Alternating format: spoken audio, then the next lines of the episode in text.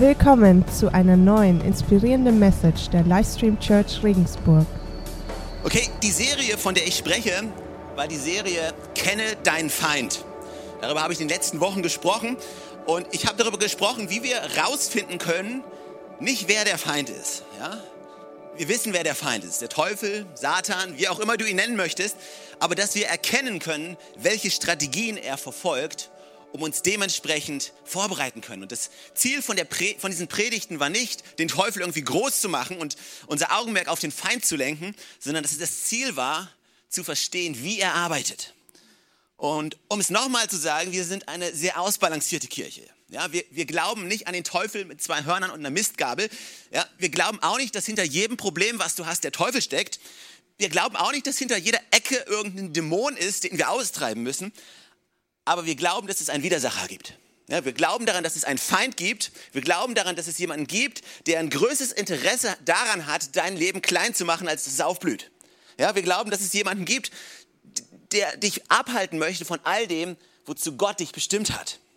Und den kannst du Teufel nennen, den kannst du Satan nennen, wie auch immer du es möchtest. Aber darüber spricht die Bibel. Und in all dem, was ich gesagt habe und wo wir darüber geredet haben, das Ziel, das Ziel von dem Feind was er machen möchte. Er möchte uns aus dem Rennen schmeißen. Und er möchte dich müde machen. Er möchte dich auslaugen. Er möchte dich an einen Punkt bringen, wo du sagst, hey man, ich kann nicht mehr. Ich will nicht mehr. Das ist alles zu anstrengend. Weißt, weißt weil es, sind nicht, es ist noch nicht mal diese eine große Sache, die uns aus der Bahn schmeißt. Es ist vielmehr, es sind vielmehr die Anhäufungen von all den kleinen Dingen, die regelmäßig passieren, die uns in, an den Moment in unserem Leben bringen, wo wir sagen, man, ich kann nicht mehr, ich will nicht mehr, ist alles zu viel für mich. Und genau da möchte dich der Teufel haben. Denn wenn alles zu viel für dich ist, wenn alles zu groß und zu schwer für dich ist und wenn du müde wirst, dann verändert sich deine Perspektive. Dann siehst du auf einmal alles aus einer anderen Perspektive. Das Problem oder die Probleme, die du, die du meistern würdest, wenn du normal drauf wärst, die werden auf einmal zu einem Riesenberg, weil du müde bist. Deine Perspektive verändert sich. Sorgen werden größer. Probleme werden größer, werden komplex und fallen aus der Proportion. Und es scheint, dass Gott immer, anscheinend immer kleiner und kleiner wird. Und deswegen möchte ich heute über den Titel sprechen, die Ruhe, die du brauchst. Weil um zu all dem zu werden, zu dem Gott dich bestimmt hat, und um das Leben zu führen, was Gott für dich vorgesehen hast, brauchst du Ruhe. Du brauchst Ruhe brauchst eine innere Stärke und eine innere Kraft. Und dieses Thema zieht sich eigentlich durch die gesamte Bibel. Und ich habe ein paar Beispiele, an denen wir gut sehen können, dass wir Ruhe brauchen. Das erste Beispiel ist Elia. Vielleicht kennt ihr Elia. Elia war ein ziemlich bekannter Prophet und er war ein echt krasser Typ. Und äh, Elia war nicht unbedingt dafür bekannt, zurückhaltend zu sein. Ja, er war auch nicht unbedingt dafür bekannt, äh, politisch korrekt zu sein. Das liebe ich an ihm. Und Elia war nicht dafür bekannt, wegzurennen. Elia war Man of the Hour, Mann der Stunde, Mann der Kraft, Mann der Dinge. Ja? Und ich habe hier eine Geschichte mitgebracht von ihm. Hier ist Elia und Elia ist gerade, hat gerade eine Rechnung beglichen mit 250 Propheten von Baal. Und er hatte so ein bisschen einen Wettkampf mit denen gehabt. Das war so, so olympische Spiele mäßig. Aber die Disziplin war ein bisschen anders. Ja, das war so, wer kann Feuer vom Himmel runterholen und so. Und mal gucken, wer gewinnt. Und, und Elia hat die platt gemacht. Ja, der hat die nass gemacht. Und nachher, nachdem er gewonnen hatte, hat er sie alle auch noch eigenhändig mit seinem Schwert gekillt. Es war nicht so ganz im olympischen Geist, aber, aber gut. Olympischen Spiele waren damals ein bisschen anders als heute.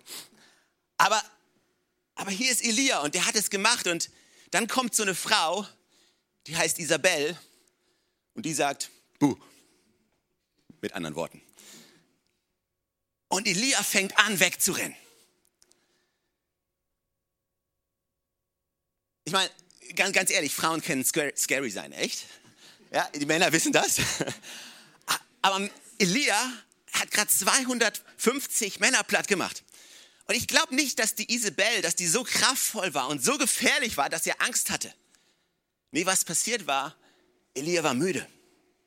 Weil er hatte schon den Kampf gekämpft und er hatte schon das gemacht und er hatte schon da prophezeit und er hatte schon das und er, er war einfach, es war einfach das eine, was es fast zum Überlaufen gebracht hat. Es war das eine, was zu viel war. Und das war dieser eine Gedanke, der ihn dazu gebracht hat. Das war dieses eine Problem, wo er gedacht hat, hey, was kommt danach? Und einfach dieser Gedanke, dass das einfach so weitergehen könnte, hat ihn dazu gebracht zu sagen, hey, I'm done, ich bin fertig, das Ding ist gelaufen und er rennt los. Und ich glaube, in unserem Leben ist genau das das Gleiche, auch das ist das Problem. Es ist nicht das einzelne Problem, was uns aus der Bahn schmeißt, sondern es sind die Probleme, die wir schon hatten, die wir gemeistert haben. Das nächste Problem kommt und du denkst dir, boah, ey, jetzt schon wieder? Ich habe doch gerade das Ding fertig gemacht. Und jetzt das schon wieder. Und dieser Gedanke, dass, dass, dass, dass das Problem kommt und dass da schon wieder ein Problem kommt, dann noch eins und dass das nicht aufhört, das saugt uns die Kraft aus. Und du willst nicht mehr, du hast keine Lust mehr und du fängst an wegzurennen. So wie Elia. Ich habe euch die Bibelstelle mitgebracht, 1. Könige Kapitel 19. Da steht, und Ahab erzählte der Isabel alles, was Elia getan hatte und wie er alle Propheten mit dem Schwert umgebracht hatte. Da sandte Isabel einen Boten zu Elia und ließ ihm sagen, die Götter sollen mir dies und das tun. Ist cool. Ich frage mich, was dieses dies und das ist. Wenn ich morgen um diese Zeit mit deinem Leben nicht so verfahre wie du mit ihrem Leben. Und als er das sah, machte er sich auf und ging fort um seines Lebens willen. Also ist weggerannt. Okay? Abgehauen. Und er kam nach Beersheba, das zu Juda gehörte, und ließ seinen Burschen dort zurück. Er wollte allein sein wollte, hatte keine Lust mehr. Äh, äh, was machen wir, wenn wir allein sein wollen? Ja, wir trennen uns ab von allen, wollen allein sein. Ja, keinen um uns herum haben, der uns irgendwie nervt. Ja, keinen um uns herum haben, der uns irgendwie erzählt, wie gut Gott ist. Ja, wir haben gerade schlechte Laune und ich rechne gerade mit Gott ab und ich, ich, ich möchte nicht, dass du kommst und mir irgendwas sagst. Ja, ich will allein sein, ich will Depri sein, ich will an schlechte Gedanken denken und das kann ich am besten allein. Ja, deswegen geh du in den Gottesdienst, Geh wohin du willst, geh in deine Kleingruppe. Ich bleib zu Hause. Schließe mich in mein kleines Zimmer ein und bleib da und bin allein, weil ich weiß, danach geht's mir besser. Also, er ließ seinen Burschen zurück. Er selbst ging aber in die Wüste eine Tagesreise weit und kam und setzte sich unter einen Ginsterstrauch. Und er bat für sich den Tod und sprach, es ist genug, nimm nun mein Leben her, denn ich bin nicht besser als meine Väter. Ich meine, Elia war suizidgefährdet. Ja, Elia, suizidgefährdig. Ehrlich? Wegen einer Frau? Und er legte sich und er schlief ein unter dem Ginsterstrauch. Und siehe, ein Engel rührte ihn an und sprach zu ihm, steh auf und iss.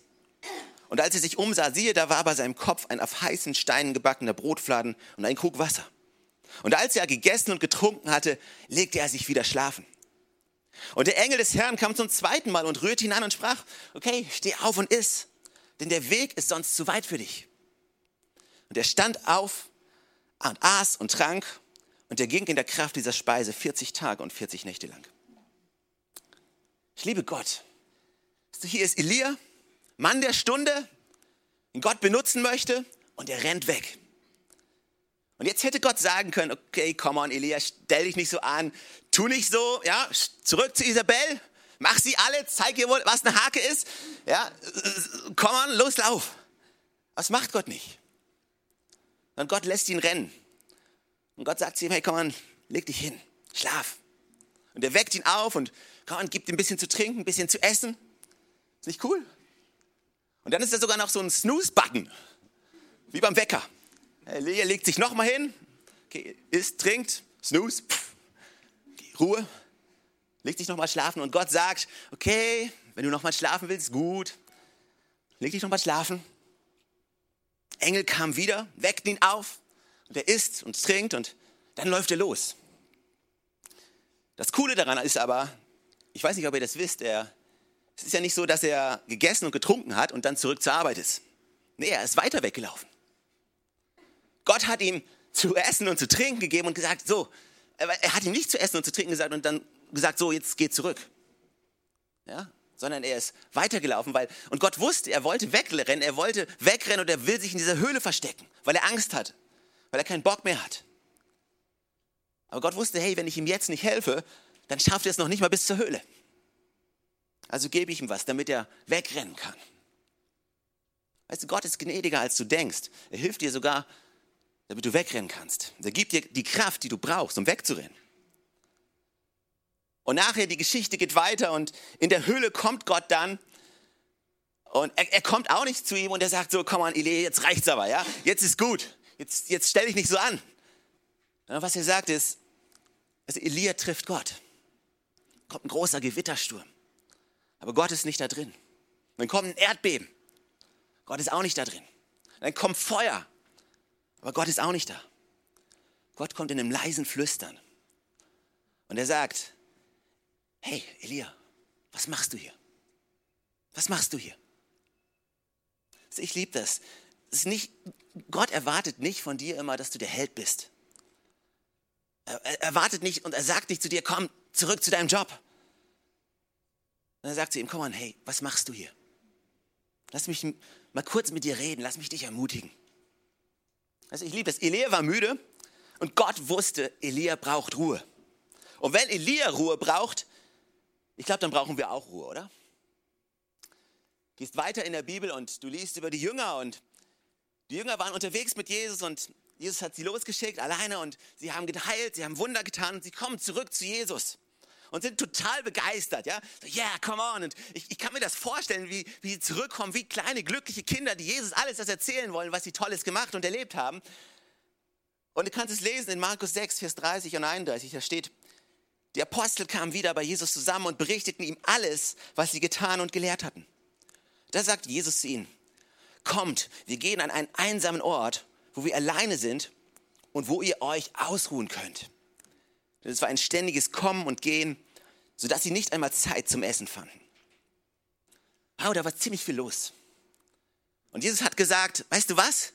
Ich als Leiter, ich bin nicht nur dafür verantwortlich, dass sie heilen und dass sie das Evangelium verkünden, sondern ich bin auch dafür verantwortlich, dass sie Ruhe bekommen. Hey, ihr habt gearbeitet. Lasst uns wohin gehen und lasst uns ausruhen. Jesus wusste, er war verantwortlich dafür, dass sie eine innere Stärke haben, eine innere Kraft haben. Und wer glaubt, dass wenn die Jünger sich ausruhen mussten, weißt du, die direkt mit Jesus unterwegs waren, die direkt mit ihm Auge in Auge gegangen sind, wer glaubt, wenn sie sich ausruhen müssten, dass nicht auch wir uns ausruhen müssten? Jemand, der das glaubt? Ich meine, sogar Jesus selber musste sich ausruhen. Jesus selber, der Sohn Gottes. Lukas 5, Vers 15 und 16, da steht es hervorragend. Da steht, Jesus wurde immer bekannter. Die Menschen strömten in Scharen herbei, um ihn zu hören und von ihren Krankheiten geheilt zu werden. Er aber zog sich in die Einsamkeit zurück, um zu beten. Du kannst es feststellen, Jesus hat es regelmäßig gemacht, hat sich regelmäßig zurückgezogen. Es war so laut, da war so viel los und da war so ein Kommen und ein Gehen und krank heilen und, und Jesus meint, ich brauche eine Pause. Hat sich zurückgezogen. So, aber wie ist es jetzt mit dem Ruhen? Weißt du, Gott hat etwas etabliert von Anfang an, etwas etabliert, was uns helfen soll, Ruhe zu finden. Und das heißt Sabbat. So, wie ist denn das jetzt mit dem Sabbat? Und ich möchte heute ein bisschen über Sabbat sprechen in den verbleibenden Minuten, die ich noch habe, um ein gewisses Verständnis für euch zu bringen. Denn wir alle reden häufig über Sabbat. Und du hörst so viele Leute sagen, oh, ich, ich, ich, nehme den Sabbat und das ist mein Sabbattag und ich mache Sabbat, Sabbat, Sabbat, Sabbat. Und ich denke mal, hey, wenn wir schon so viel über Sabbat sprechen, wäre es nicht auch schlecht zu wissen, was Sabbat wirklich ist? Denn wenn wir alle Sabbat wollen, warum nicht wissen, was Sabbat wirklich ist, oder? Wäre eine gute Idee. Also habe ich gedacht, gehe ich dahin, wo, wo Gott zu Mose spricht oder wo Mose zu seinem Volk spricht, ihr sollt Sabbat feiern. Und wenn ihr die Bibel dabei habt, könnt ihr es aufschlagen im 5. Mose, Kapitel 5, Vers 12 bis 15. Hier spricht Mose oder Gott durch Mose die zehn Gebote. Und das Interessante, das Interessante, was raussticht, das sind alle tolle Gebote dabei. Du sollst nicht stehlen, wichtiges Gebot. Dann ist ein Gebot dabei, du sollst nicht töten, ist auch nicht schlecht. Dann ist ein Gebot dabei, du sollst keine anderen Götter neben mir haben, ist auch ein wichtiges Gebot. Aber alle diese Gebote sind kurz und knackig. Und dann kommt das Gebot vom Sabbat, vom Sabbat halten und Gott braucht einen ganzen Absatz, um das zu erklären. Da denke ich mir, wow, das ist ihm anscheinend wichtig. Anscheinend ist es ihm wichtig. Also lesen wir es. 5. Mose 5, Vers 12 bis 15. Beachte den Sabbattag, um ihn heilig zu halten, so wie der Herr dein Gott es dir geboten hat. Sechs Tage sollst du arbeiten und all deine Arbeit tun, aber der siebte Tag ist Sabbat für den Herrn, dein Gott. Du sollst an ihm keinerlei Arbeit tun, und du und dein Sohn und deine Tochter und dein Sklave und deine Sklavin, dein Rind und dein Esel und all dein Vieh und der Fremde, der bei dir innerhalb deiner Tore wohnt, damit dein Sklave und deine Sklavin ruhen wie du. Und denke daran, dass du Sklave warst im Land Ägypten und dass der Herr dein Gott dich mit starker Hand und mit ausgestrecktem Arm von dort herausgeführt hat. Darum hat der Herr dein Gott dir geboten, den Sabbattag zu feiern. Jetzt mal ganz ehrlich, wenn in der Bibel irgendwo steht darum, dann frage ich mich sofort die Frage, warum? Ja, wenn Gott schreibt darum, dann vermutlich, weil er in dem Vers davor das Warum erklärt hat. Ja, und wenn Gott sagt, den Sabbat heiligen und er sagt darum, dann möchte ich wissen, warum. Also gehe ich zurück einen Vers davor und schau, was da steht. Und da steht, denke daran, dass du mal Sklave warst und ich dich mit starker Hand und ausgestrecktem Arm herausgeführt habe. Denke daran. Darum sollst du Sabbat halten. Sabbat bedeutet Ruhetag, aber Sabbat bedeutet so viel wie sich zu erinnern. Gott wollte, dass sie an einem Tag ruhen um daran zu denken, dass Gott immer noch Gott ist. Gott wollte, dass sie daran denken, am Ende des Tages, dass Gott ihr Versorger ist und nicht sie selber. Gott wollte, dass sie wissen, das weißt du, die Last von meinem Leben, die liegt nicht auf meiner Schulter. Ich bin nicht der, der versorgt. Ich bin halt doch nicht der, der den Himmel geschaffen hat, der die Sterne in seiner Hand hält. Ich bin, nicht, ich bin doch nicht der, der den Ozean ansteigen und zurückgehen lässt. Ich, ich bin halt doch nicht der, der retten kann. Ich bin doch nicht der, der halten kann. Ich bin doch nicht der, der beschützen kann. Gott ist der mein Leben hält. Und Gott sagt, am Sabbattag sollst du dich daran erinnern, dass es doch nicht du bist, sondern dass ich es bin. Sabbat heißt, sich zu erinnern. Und ich glaube, wir haben das manchmal falsch verstanden. Also ich rede manchmal mit Leuten und die sagen, man, ich habe meinen Sabbat. Was hast du gemacht? Ah, ich habe den ganzen Tag auf der Couch gelegen, ferngesehen, geschaut und ich, ich habe gesabbert. Aber weißt du was? Dein Sabbern auf der Couch hat extrem wenig mit Gottes Sabbat zu tun. Hörst du andere, ja weißt du, ich habe meinen Sabbat, das ist der Tag, an dem ich rausgehe und nur das mache, was ich will. Ich mache nichts von dem und ich mache nichts von dem und ich, ich, ich mache ich mach nicht das und weil Sabbat, weißt du, es geht um mich und um das, was ich will. Wirklich? Das ist nicht das, was die Bibel sagt, dass der Sabbat ist. Die Bibel sagt, der Sabbat ist daran, sich zu erinnern, wie groß und wie gut Gott ist. Ein Tag, an dem du dich erinnern sollst. Und nicht ein Tag, an dem du einfach nur sabbern kannst oder Spaß haben kannst. Und all das, die ganze Welt um dich herum vergessen kannst. Das ist nicht, was die Bibel mit Sabbat meint. Sabbat ist noch nicht einmal mehr ein Tag. Du willst mir meinen letzten freien Tag auch noch wegnehmen? Der Sabbat ist kein Tag mehr. Okay, lass es mich erklären. Sagst du etwa, ich soll keinen freien Tag mehr nehmen? Doch, nimm dir deinen freien Tag. Sagst du etwa, ich soll keinen Spaß mehr haben? Doch. Also die Bibel, Gott sagt, dass all die Sachen, dass sie uns gegeben wurden zum Genuss, dass wir unser Leben genießen. Gott möchte, dass du dein Leben genießt. Sagst du etwa, ich soll, kein, soll mich nicht mehr ausruhen, keinen Sport mehr machen, nicht auf meinen Körper achten? Natürlich.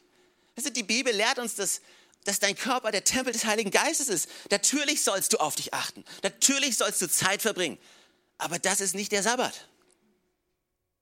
Weißt du, einen Tag auf der Couch hängen und nichts tun, wird dir nicht die Kraft geben, die du brauchst, um das zu tun, wozu Gott dich berufen hat. Du rausgehen, und nur das machen, was du willst, Sport machen, noch so gesund leben, wird dir nicht die ultimative Kraft geben, die du brauchst, um das zu tun, wozu Gott dich berufen hat.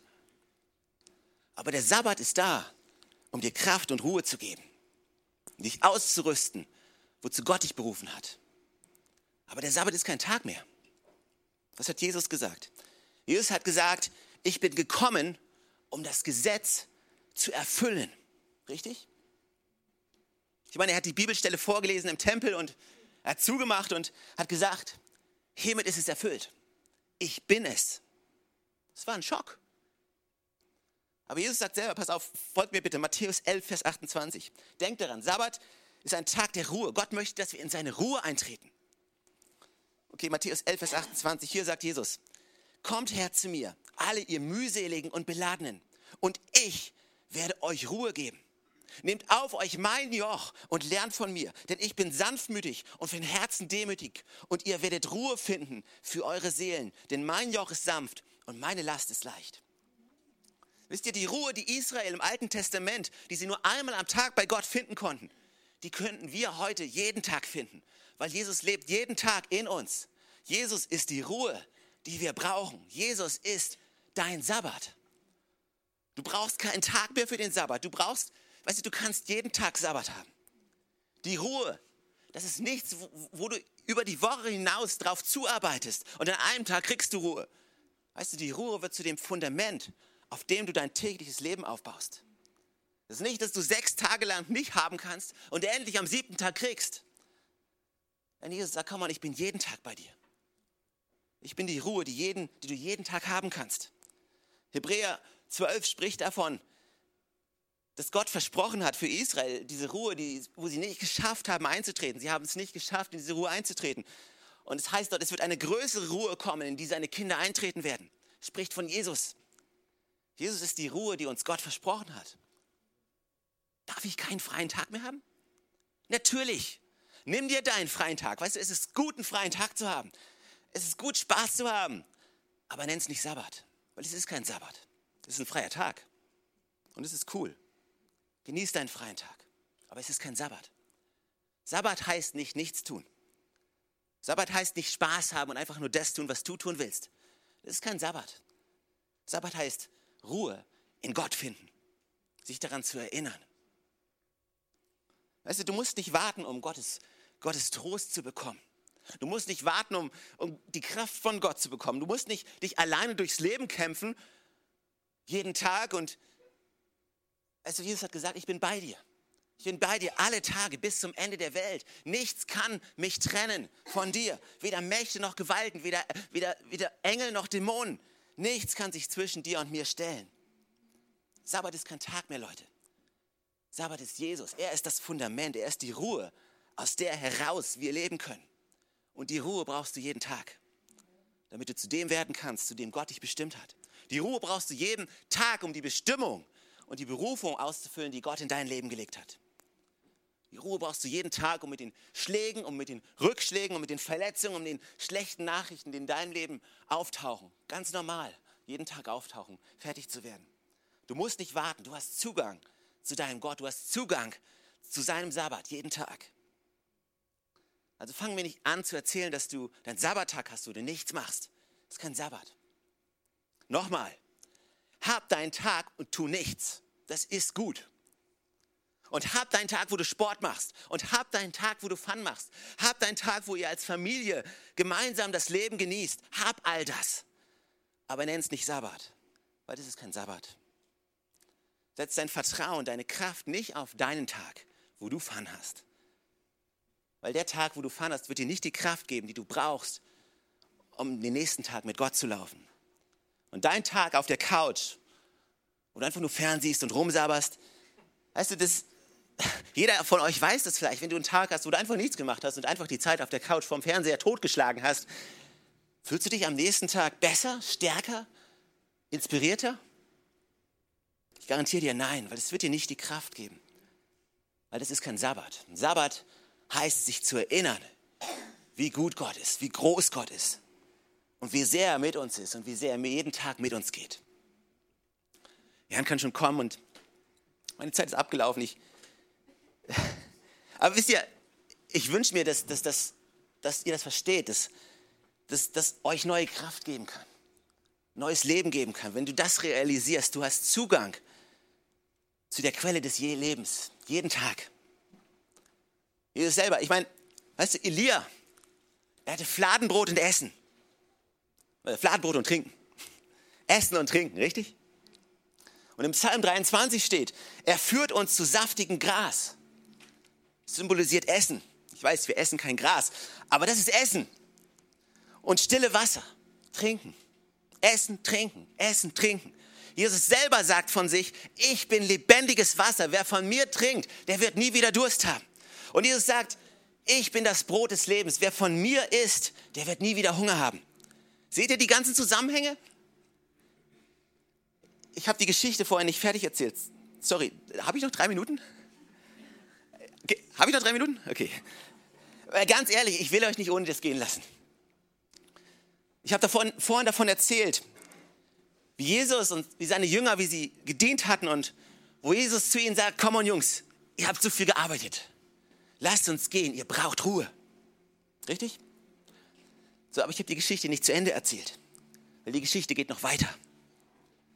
Jesus spricht mit den Jüngern und sie gehen los und ich bin sicher, damals gab es irgendwie etwas wie Facebook oder wie Twitter oder wie Instagram, weil irgendwie haben alle gewusst, wo sie hingehen. Ja, alle haben rausgefunden, wo sie hingehen wollten. Und als die Jünger und als Jesus da ankamen, waren alle schon wieder da. Und was war die Reaktion von Jesus? Die Reaktion war nicht, boah, man, oh, jetzt, ich brauche jetzt meinen Sabbat. Ich brauche jetzt meine Ruhe. Ja, weg mit euch, haut ab. Ich habe gedient, ich bin fertig. Ich bin am Ende und meine Jünger übrigens auch. Tschüss. Nee, er hat sie gesehen und er hatte Mitleid mit ihnen. Und er und seine Jünger gingen auf die Menschen zu und sie heilten und sie dienten und sie predigten. Und dann kam der Punkt, wo die Jünger gesagt haben, boah, hey Jesus, ich meine ganz ehrlich, wir sind hierher gekommen, um auszuruhen. Wir sind hierher gekommen, um was zu essen. Wir haben noch nichts gegessen und wir haben jetzt so lange gedient. Die ganzen Jungs und die Mädels und die ganzen Kinder hier, die sind 5000 Leute, ey, die haben alle Hunger. Schick sie weg, damit sie was für Essen kaufen können. Ja, weil wir wollen jetzt Ruhe haben. Die Ruhe hast du uns doch versprochen. Denk dran, Jesus, das hast du gesagt. Was sagt Jesus? Jesus sagt, nein, speist ihr sie.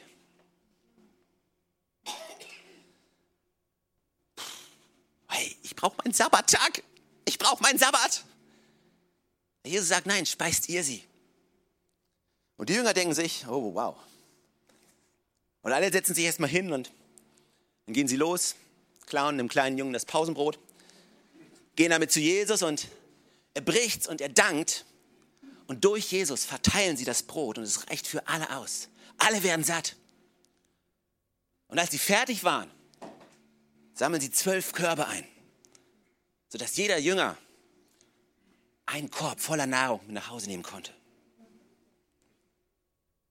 Weißt du was, wenn du dienst und wenn du dein Leben führst durch Jesus, nicht aus deiner eigenen Kraft.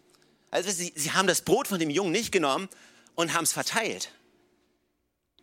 Sie sind zu Jesus gegangen, haben es Jesus brechen lassen und durch die, haben dadurch die Berührung von Gott bekommen, haben es dann verteilt und durch, die, und durch die Kraft von Jesus konnten sie die Extrameile gehen. Haben sie das getan, wo sie eigentlich dachten, wo sie eigentlich glaubten, dass sie es nicht tun können. Sind über ihre Schmerzgrenze hinausgegangen, über ihren Hunger hinausgegangen, aber nicht aus ihrer eigenen Kraft. Weißt du, wenn du es aus deiner eigenen Kraft tust, dann machst du dich kaputt. Aber wenn du es durch Jesus tust, dann wirst du am Ende mehr haben, als du am Anfang hattest. Manchmal ist es für uns an der Zeit, mit Jesus weiterzugehen. Hey, ich brauche meinen Sabbat. Ich brauche meinen Ruhetag. Vielleicht sagst du das. Ja, du brauchst ihn, aber weißt du was? Jesus ist dein Sabbat. Und weißt du, manchmal, wenn wir religiös sind, dann sagen wir, nein, das ist mein Tag. Und auch wenn dann Familienfest ist, nein, das ist mein Tag. Und auch wenn da irgendwie ein Einsatz ist in der Church, nein, das ist mein Tag. Das ist mein Sabbattag. Ich brauche meine Ruhe. Nee, du hast jeden Tag deinen Sabbat. Wie gesagt, du brauchst Freizeit, brauchst alles das. Aber wenn du dein Leben führst durch die Kraft von Jesus, wirst du viel weiter gehen können, als du es jemals alleine tun könntest. Und du hast nachher mehr übrig,